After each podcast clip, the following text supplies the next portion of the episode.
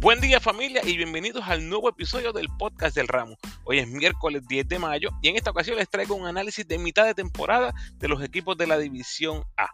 Las notas más significativas de cada equipo, qué esperar en la segunda mitad, eficiencia, valores y mucho más. Recuerda seguirme en tu red social favorita, Instagram, Facebook y Twitter como El Ramo Opina, donde siempre nos estamos comunicando y no olvides suscribirte a mi podcast en tu plataforma favorita. Agradecido por tu sintonía. Que disfrutes.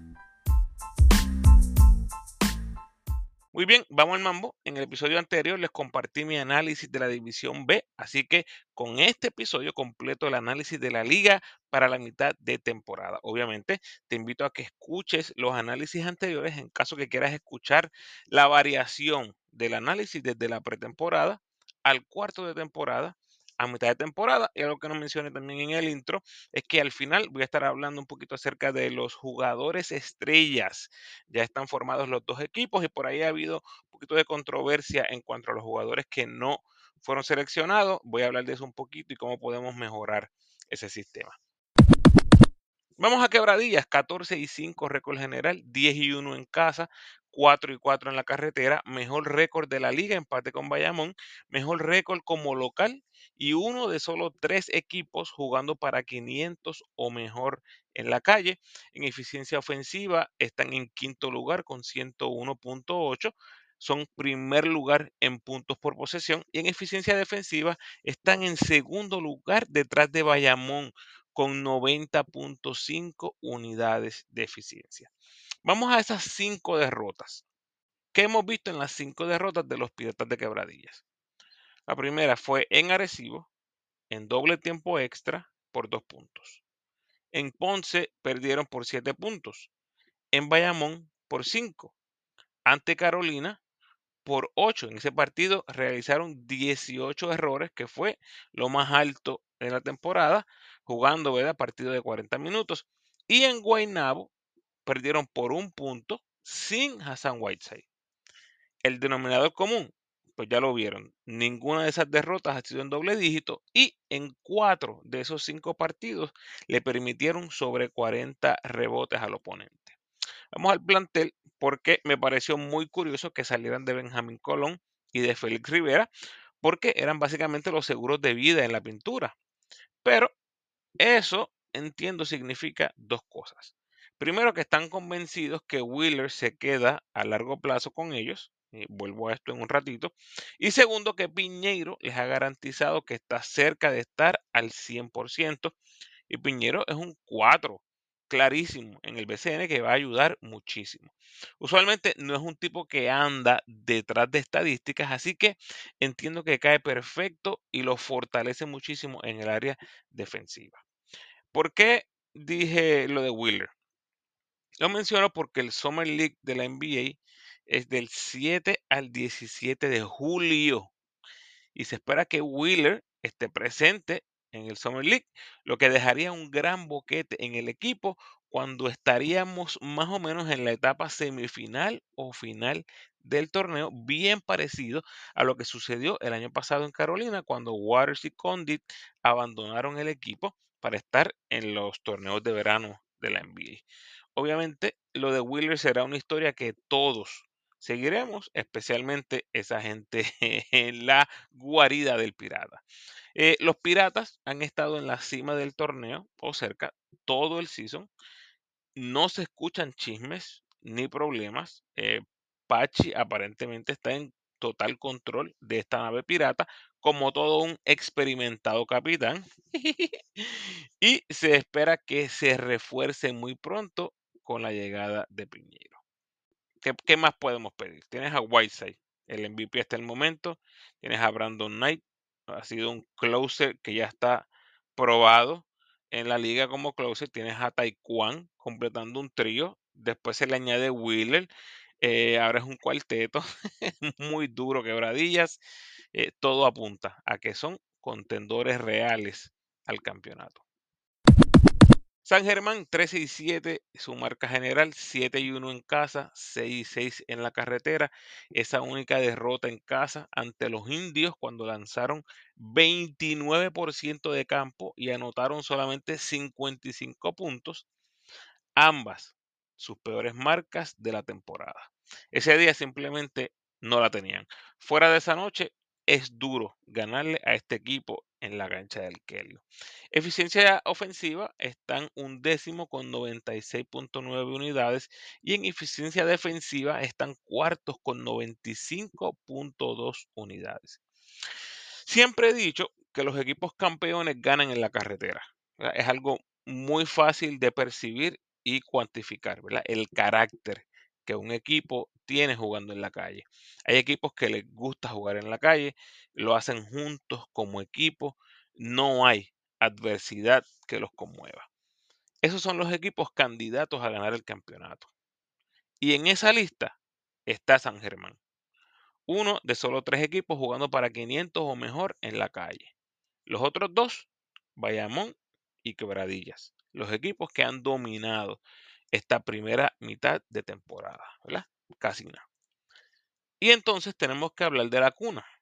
Les dije en la previa que este iba a ser la mejor cancha local de Puerto Rico y no me refería necesariamente a victorias y derrotas, aunque se ha visto reflejado así. Me refería al ambiente, a la vibra, al respaldo del fanático, a la presión que pone el fanático sobre el oponente. la nación anaranjada siempre dice presente y son un factor muy importante cuando vemos el récord de 7 y 1 en casa, segundo mejor récord de la liga como local detrás de los Piratas. Tal y como anticipaba, dejan libre a Norris Cole para darle paso a Mason, una movida obvia después de ver los atributos de Mason en el 2022, además de la excelente química que desarrollaron el año pasado. El temple y la capacidad que tiene Mason de correr la ofensiva de San Germán a la perfección, además de ser un asesino en el clutch, lo ponen claramente, claramente por encima de Norris Cole. Y Mason realmente llegó virado promediando 17 puntos, 9 asistencias, 2.3 triples, 50% en triples, 52% de campo y 91% del tiro libre, sobre 20 en eficiencia en tres triunfos. Dos de esos triunfos en la carretera. Verdaderamente impresionante como ha llegado Mason. Una nota curiosa es que Piratas y Atléticos, que han estado uno y dos, o por lo menos en ese top 3 de la división por prácticamente todo el season, eh, y son dos franquicias históricas en nuestro BCN, todavía no se han enfrentado este season. Punto final con los Atléticos, eh, está la pregunta Tony Bishop por Holly Jefferson. El 21 de abril, Jefferson se llevó el título en Filipinas, poniendo unos números monstruosos en esa liga. Por lo tanto, me parece justo pensar que San Germán le va a dar un tiempito para que descanse y así asegurarse a Bishop para los playoffs por si acaso. Todos sabemos que este año se ha implementado una regla que los equipos pueden tener los dos refuerzos, ¿verdad? La mayoría de los casos, el mercado tiene tres, pero los dos refuerzos que tienen en cancha, en uniforme, y un refuerzo adicional por si acaso. Yo creo que esto es lo que está pasando aquí. Eh, es muy posible que Holly Jefferson llegue un poco más adelante, pero ellos tengan ahí a Bishop como reserva en caso que lo necesiten en los playoffs. Yo no veo ningún tipo de problema en que Jefferson llegue a este equipo. Ya tiene eh, esa química, como estaba hablando de Nate Mason, tiene esa química. Vieron lo cerca que estuvieron el año pasado. Yo creo que no va a haber ningún tipo de problema que Holly Jefferson se reporte eventualmente, ¿verdad? Si está, obviamente, si está 100% saludable. Le va a decir que sí a los Atléticos si está 100% saludable. Los capitanes de Arecibo, récord general de 11 y 9, 8 y 2 en casa, 3 y 7 en la calle.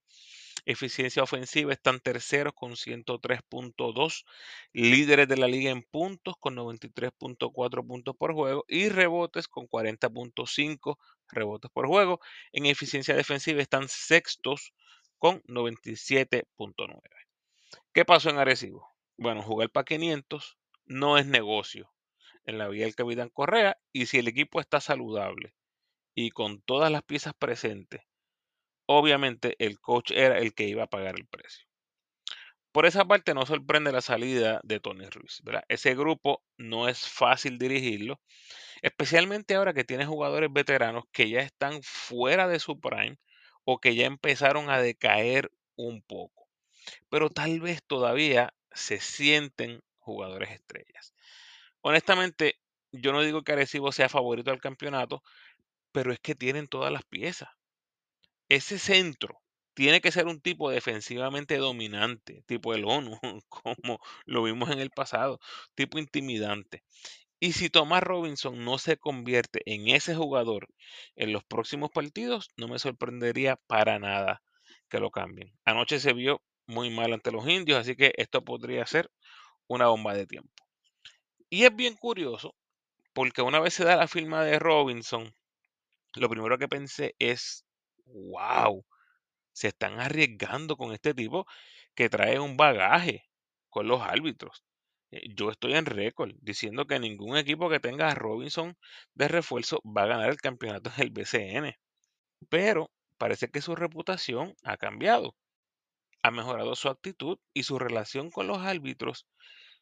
No lo sé, pero parece eh, que también ha mejorado esa relación con los árbitros. Y tal vez por eso Arecibo se atrevió a firmarlo. Yo entiendo que Arecibo estaba set para el resto de la temporada con esa firma de Robinson, pero la verdad es que como que lo de Robinson no luce como algo a largo plazo.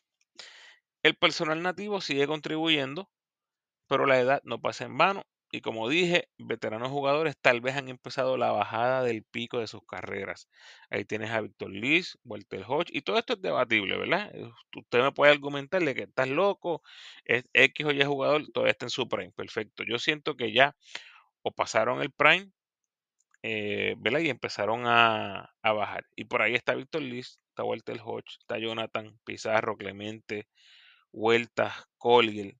No están Corillo, en mi opinión, no están en el pico de sus carreras. ¿Significa eso que no van a poder ganar el campeonato? No, no significa eso. Son jugadores de alto nivel. Pero tenemos que hacernos esa pregunta. ¿Será que alguno se queda sin gasolina a la hora de la verdad?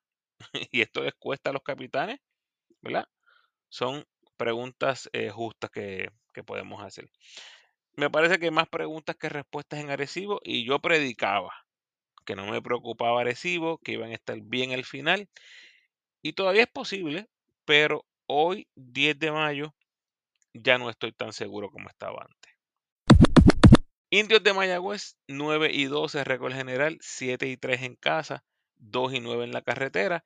Últimos en la liga en eficiencia ofensiva con 91.5.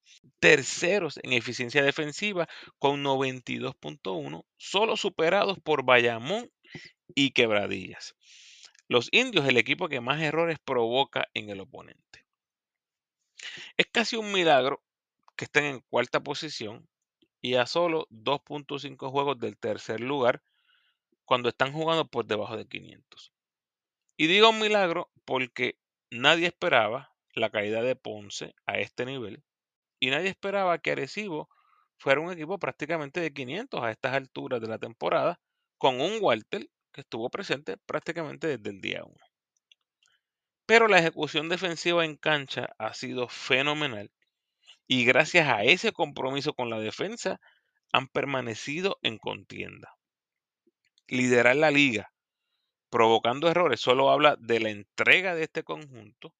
Esa estadística les ayuda a provocar canastos fáciles y los necesitan, ya que como les dije, su ofensiva es la peor de la liga. Una vez más, se demuestra que un equipo que defiende siempre va a estar compitiendo en el deporte del baloncesto. Big Picture, yo esperaba mucho más de los indios con Jared Ruiz en el inicio, así lo explicaba en la previa del season, pero al salir de Jared realmente no hay forma de verlos en contienda por uno de los primeros lugares de la división, especialmente cuando el rendimiento de los refuerzos eh, no ha sido a la altura de lo esperado. Las cuatro victorias corridas al final de marzo están estacionadas en un pasado casi imposible de recordar, sufriendo el presente récord de 5 y 11 en los últimos 16 partidos después de comenzar con 4 y 1. Ahora pierden a Matos, se lesiona a Chandy Brown, que estaba jugando de maravilla, y tienes que incorporar a un nuevo jugador otra vez. Yo creo que la entrada de Hawk definitivamente debe ayudarlos en la pintura, así que ojalá este refuerzo sea la respuesta a la pregunta. Si Hawk es la respuesta, una vez Brown se recupere, veo la salida de Harrison de forma inmediata. En cuanto a los nativos, hemos tenido grandes momentos de Georgie y de Walker, eh, los que deben ser el futuro de la posición de armador en Mayagüez. Sigo esperanzado en ver un alce en producción de Jordan Cintrón, pero su entrega en cancha eh, es incuestionable. Veo difícil un resurgir de este equipo, especialmente cuando San Germán y Quebradillas están duros y se siguen poniendo más duros. Y Arecibo, pues, eh, simplemente lo veo con más personal y, anoche mismo le ganaron a los indios. Lo que debe hacer Mayagüez es aguantar el posible empuje de Ponce y Manatí, amarrarse a ese cuarto lugar, cueste lo que cueste. Así que esa fanaticada de Mayagüez que me está escuchando, esos partidos contra Ponce y Manatí que les restan van a ser playoffs adelantados. Tienes a Ponce, eh, el récord general de 7 y 14, 6 y 4 en casa, 1 y 10 en la carretera. Esa única victoria en la calle fue el 9 de abril en Humacao, que es el peor equipo jugando como local en el BCN, ¿verdad? Juzgue usted. Ponce, el peor equipo jugando en la carretera en el torneo 2023. Están novenos en eficiencia ofensiva con 97.5 y novenos en eficiencia defensiva con 104 y yo creo que solamente esos números nos dan una muestra fidedigna de lo que ha sido este equipo hasta el momento. Un equipo que simplemente no merece estar en los playoffs. Desastroso, decepcionante, fatal, llámelo como usted quiera. Ponce ha sido la decepción más grande del torneo en esta primera mitad, and it's not even close. El 6 y 4 en casa aparenta ser positivo. Y mala mía, ¿verdad? Ponce Nation. mala mía.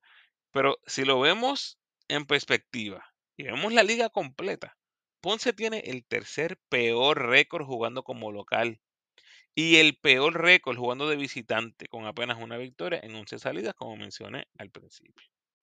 Obviamente la noticia más grande aquí es la salida de Oves Hernández como dirigente posiblemente la firma más alabada en el preseason, termina fuera del cuerpo técnico y el gran perdedor no es Puerto Rico, ni es Ponce. El gran perdedor es Carlos Rivera, quien vislumbraba esta experiencia como una oportunidad única de absorber como esponja lo más posible de uno de los mejores coaches que ha dado Latinoamérica en la historia. Lamentablemente ya eso no se va a dar. Entonces, tenemos a un Ponce que está desesperado recogiendo refuerzos que otros equipos tiran a la basura y la verdad es deprimente. Ni, ni entendí por qué soltaron a Oliver para recoger a Wilson, pero bueno, anoche mismo las nuevas adquisiciones, Jared, Cole y Wilson, 2 en 17 en triples, con un Norris Cole inefectivo, 2 en 11 de campo, 4 errores, apenas 5 puntos. Y ahora entiendes por qué es que San Germán no titubeó en soltarlo para incorporar a Mason por noches como esa. Para completar, una de tus más grandes apuestas en el offseason fue Ford y está lanzando 32% en triples, un número abismal para un jugador que todos esperamos esté por encima del 40%, después de ser un tipo que ha estado toda esta temporada pasada en el G tirando 2, 3 y 4 pies detrás de la línea de 3 puntos de BCN. O sea, el futuro luce horrible, así que no me sorprenderían Más cambio, aquí la pregunta está en si van a poder aguantar lo que viene por ahí de Manatí, si van a poder alcanzar eventualmente a, a los indios. Ahora mismo la verdad es que eso luce bien improbable. Manatí, 6 y 15 récord general, 5 y 6 en casa, 1 y 9 en la carretera. Al igual que Ponce, esa única victoria en la calle fue en Humacao, quien como dije tiene el peor récord como local en el BCN. Eficiencia ofensiva están décimo con 97.3, son el líder de la liga en porcentaje de triples con 40%, y en eficiencia defensiva están un décimo con 107.5. Las incidencias del torneo me están obligando a retractarme de lo que dije de Manatí en la previa y en el cuarto de temporada. Yo los tenía ellos, olvídese, último seguro y fuera de contienda. Definitivamente los indios no presentan un equipo formidable que se le va a hacer duro escalar posiciones. Y Ponce, estamos viendo que nada le sale en este season, por lo tanto, la puerta está abierta de par en par para unos osos que apenas están a tres juegos del cuarto lugar divisional. Tienes a Davon Jefferson y Sheldon Mack, están haciendo su trabajo como refuerzos. Y el personal nativo ha ido poco a poco mejorando al punto que ahora mismo tienes una rotación sólida de 8 a 9 jugadores, si están todos saludables. ¿verdad? Suficiente para ponerte a competir con cualquier equipo en cualquier noche, en cualquier escenario. David Moya llegó a distribuir un armador sólido. Gastón llegó a hacer el trabajo sucio debajo del palo. Perfectos jugadores complementos que han llegado a mejorar este equipo. Tienes a Cris Ortiz y Sosa, están jugando a un nivel bien alto. Pero es Alex Morales, la grata sorpresa, con el premio al novato del año prácticamente en el bolsillo ahora mismo, pero lamentablemente ha perdido los últimos seis encuentros y la defensa y su versatilidad es clave para cualquier aspiración que tenga este equipo. Algo es seguro, para nada. Este equipo tiene el sello de último del grupo. Todo lo contrario, me voy en un giro sorpresivo y apuesto a este equipo para dar la sorpresa y meterse a los playoffs. Y ojo, Jordan Howard suena que no va a jugar, pero uno nunca sabe si hay un cambio de pensamiento. Y Ivan Jackson podría terminar esta misma semana en Europa, lo que potencialmente lo pondría llegando a Puerto Rico tan pronto como la próxima semana. Cuidado con los osos, están advertidos.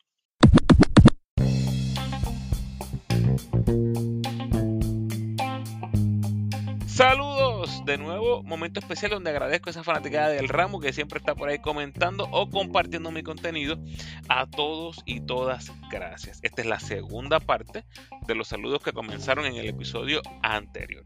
Saludo especial a Héctor Rivera Santiago, Ichi Vente, Iván Gandía, Iván Rodríguez, Jacqueline, Yacier Rivera, Jason Santiago, Jeffrey Graham, Jorge Matos, Juan Carlos Bayón, Juan Pérez, Justin Reyes, Kyle Viñales, Mets Nation BSN, Milton Pérez Ruiz, Nefty 73, Padilla, Palco 11, Poetic Prince, Rafael Felipe Muñiz, Rely with Carla, Rubén Nieves, J.D. Fernández, William Falcone y Yair Quintero.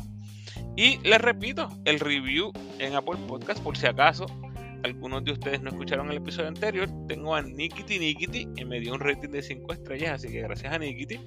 Y tituló su review Excelente trabajo investigando el baloncesto de Puerto Rico. Me escribió, me encanta escuchar los podcasts de El Ramo Opina. Estos están súper organizados y detallados de información relevante y datos interesantes. En las plataformas, que creo que se refiere a redes sociales, provee estadísticas de equipos y jugadores. Gracias por el tiempo que dedicas a traernos contenido de calidad. Gracias a ti, Nikiti, por escuchar, por el rating y por el review del podcast. A todos, por ello, muchas gracias. Los valores los mencioné en el episodio anterior con un poco de análisis detrás de cada selección. Así que si quieres escuchar, dale forward hasta el final del episodio anterior. En síntesis, Whiteside MVP, Morales novato del año, Romero sexto hombre, Matías mayor progreso, Omar González dirigente, Tejada Webande para regreso del año, Dion New de los Piratas para apoderado y mi equipo todos estrellas, Brandon Knight, Gary Brown, Tony Bishop, Paris Bass y Hassan Whiteside. Ok, vamos al juego de estrellas. Ya se completaron los dos equipos que van a estar enfrentándose en el juego de estrellas y quiero compartirles mi reacción porque veo bastante revuelo en las redes. Tenemos al Team Romero, que tiene a Benito, Matías, Mojica y Walter como inicialistas del banco Abreu, Plummer, Knight, Ortiz, Stockton, Cousins, Wiley, Creek, Parker y Taekwondo. Y tienes al Team Jader, que va a comenzar con Erazo, Bishop, Waters y Whiteside. Y del banco tienes Andújar, Gary, Condit, Palermo, Jezreel, Cintrón, Pela Coco, Paris Bass, Wheeler y Victor Liz. Entonces, siempre que tenemos un juego de estrellas, están los jugadores olvidados, los rechazados, los que muchos piensan, fulano debió estar ahí, sutano se lo merece más. Corillo, lo primero es que nunca estarán exactamente los que se lo merecen o los que queremos que estén presentes. La evidencia la tenemos todos los años en el All-Star del NBA. Y lo segundo es el formato que se utilice. Eso va a dictar mucho lo que sucede en las elecciones. En el BCN lo que sucede es lo siguiente, y ya yo lo he dicho anteriormente. El BCN ha probado diferentes métodos. Recientemente daban solo dos plazas de refuerzos por equipo para que el jugador nativo tuviera preferencia y muchos fueran parte del juego de estrellas. Este año dieron rienda suelta y para no pasar mucho trabajo le dieron las elecciones 100% a los votantes. ¿Qué pasó? varias cosas interesantes. Número uno, la Nación Anaranjada es real y metieron cuatro jugadores en el juego de estrellas. Los Piratas igualmente respondieron y metieron cuatro jugadores al All-Star. Los Vaqueros, cuatro. ¿Qué tienen en común esos equipos? Están arriba en el standing. Son fanaticadas contentas con sus equipos. Número dos, tienes el factor popularidad y redes sociales. Jugadores como Palermo y Plomer tuvieron seguramente un respaldo masivo de sus seguidores en redes sociales que no necesariamente siguen el BCN, pero como tienen la oportunidad de votar, sus fanáticos no les molesta darles el voto, aunque no sepan ni dónde queda Puerto Rico ni qué es el BCN. Y lo mismo ocurre en la NBA. Todo el mundo tiene la oportunidad de votar. Y número tres, y el factor más importante, es que el BCN no ha implementado reglas para la selección de estos jugadores y tratar que no se convierta únicamente en un evento de popularidad, sino que tengas el balance apropiado de jugadores populares y jugadores que han jugado a un gran nivel y tienen méritos para estar ahí, más allá de tener muchos seguidores en las redes. Esos jugadores que te tienen la liga al día. Yo llevo años abogando por esto. No puede ser solamente un evento de popularidad. No debe ser un partido exclusivamente para jugadores populares. Tiene que haber un balance entre lo que la gente quiere ver en el partido y lo que la liga quiere reflejar, que es los tipos más talentosos de Puerto Rico y de nuestra liga. Mi gente, BCN, la rueda ya está inventada. Miremos a la NBA dejémonos de changuerías y boberías. Hay decisiones que simplemente se hacen trabajando la logística. El BCN tiene que, número uno, poner parámetros de juegos jugados. Tiene que haber un límite. ¿Cómo es posible que Wheeler y Cousins, con cuatro juegos cada uno, sean jugadores elegibles? y no es que yo no quiero a, Wheeler y Cousins ahí. Claro que los quiero, son jugadores excelentísimos, pero tienes que tener un límite. Y número dos, establecer un sistema de votación. ¿Quieres que la fanática elija a los 10 inicialistas? Perfecto. Pon la gente a votar. De ahí serán los inicialistas. Le diste el break a todo el mundo para que votara. Pero para las reservas, envuelve a los periodistas que cubren la liga, los coaches, los asistentes, los otros jugadores, todos los jugadores en la liga. Con todo el respeto de Palermo y de Plomer, hay jugadores como Cliff, Sosa, Page, Javi González, que seguramente hubieran sido favorecidos por encima de esos novatos de Santurce. ¿Es posible que estos jugadores como quiera lleguen al juego de estrellas? qué sé yo, Javi, Sosa, Cliff. Pues claro, es posible.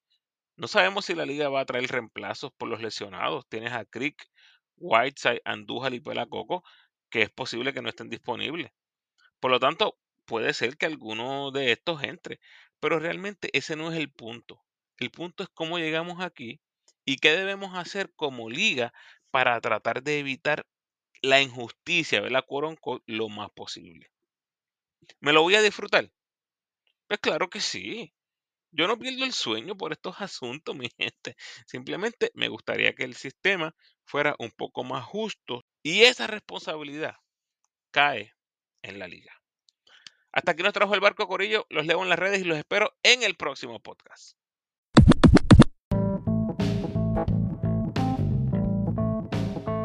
Gracias por sintonizar, Corillo.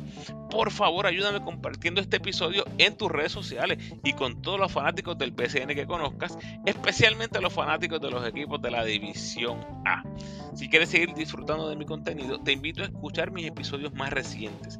En el 172 está mi reacción con análisis, datos curiosos y mucho más de la clasificación de Puerto Rico al Mundial. En el 175 y 180 están los capítulos 1 y 2 de la serie Camino al Mundial, donde vemos los armadores y reacciono al sorteo del Mundial. En el 179 está mi análisis del cuarto de temporada del BCN. Y en el 181 está mi repaso de la actividad de los boricuas jugando en el exterior para el mes de abril. Obviamente, en el episodio anterior está el análisis de mitad de temporada de la División B del BCN. Te recuerdo cómo me puedes ayudar para que el podcast siga creciendo. Por favor, denme la mano con el rating y el review del podcast en la plataforma donde escuches. A los que me escuchan en Spotify, por favor, un rating de 5 estrellas. Y a los que me escuchan en Apple, tienes la oportunidad de rankear mi podcast y dejarme un review, así como hizo Nikiti. El rating te toma 5 segundos y el review de 30 segundos a un minuto. Así que si tienes el tiempo, gracias adelantadas. Yo siempre leo los reviews por aquí en mis podcasts. Si quieres estar al tanto de las actuaciones de nuestros jugadores en el baloncesto internacional, te invito a seguirme en mis redes, especialmente Instagram, donde constantemente les dejo saber de las ejecutorias más significativas de los boricuas en el exterior. Y también puedes buscar todos los posts al mismo tiempo utilizando el hashtag boricuas por el mundo ramo, así mismo, todo junto. Puedes apoyar al ramo convirtiéndote en patrocinador o patrocinadora del podcast y lo puedes hacer a través de Spotify for Podcasters con 10, 5 o 1 dólar al mes. Como siempre, te invito a que te suscribas al podcast y sígueme en tu red social favorita, Facebook, Instagram o Twitter.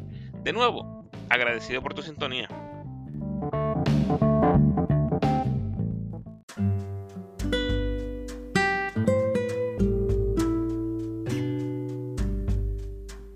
El pensamiento de hoy. No te lamentes por envejecer. Es un privilegio negado a muchos. Bendiciones.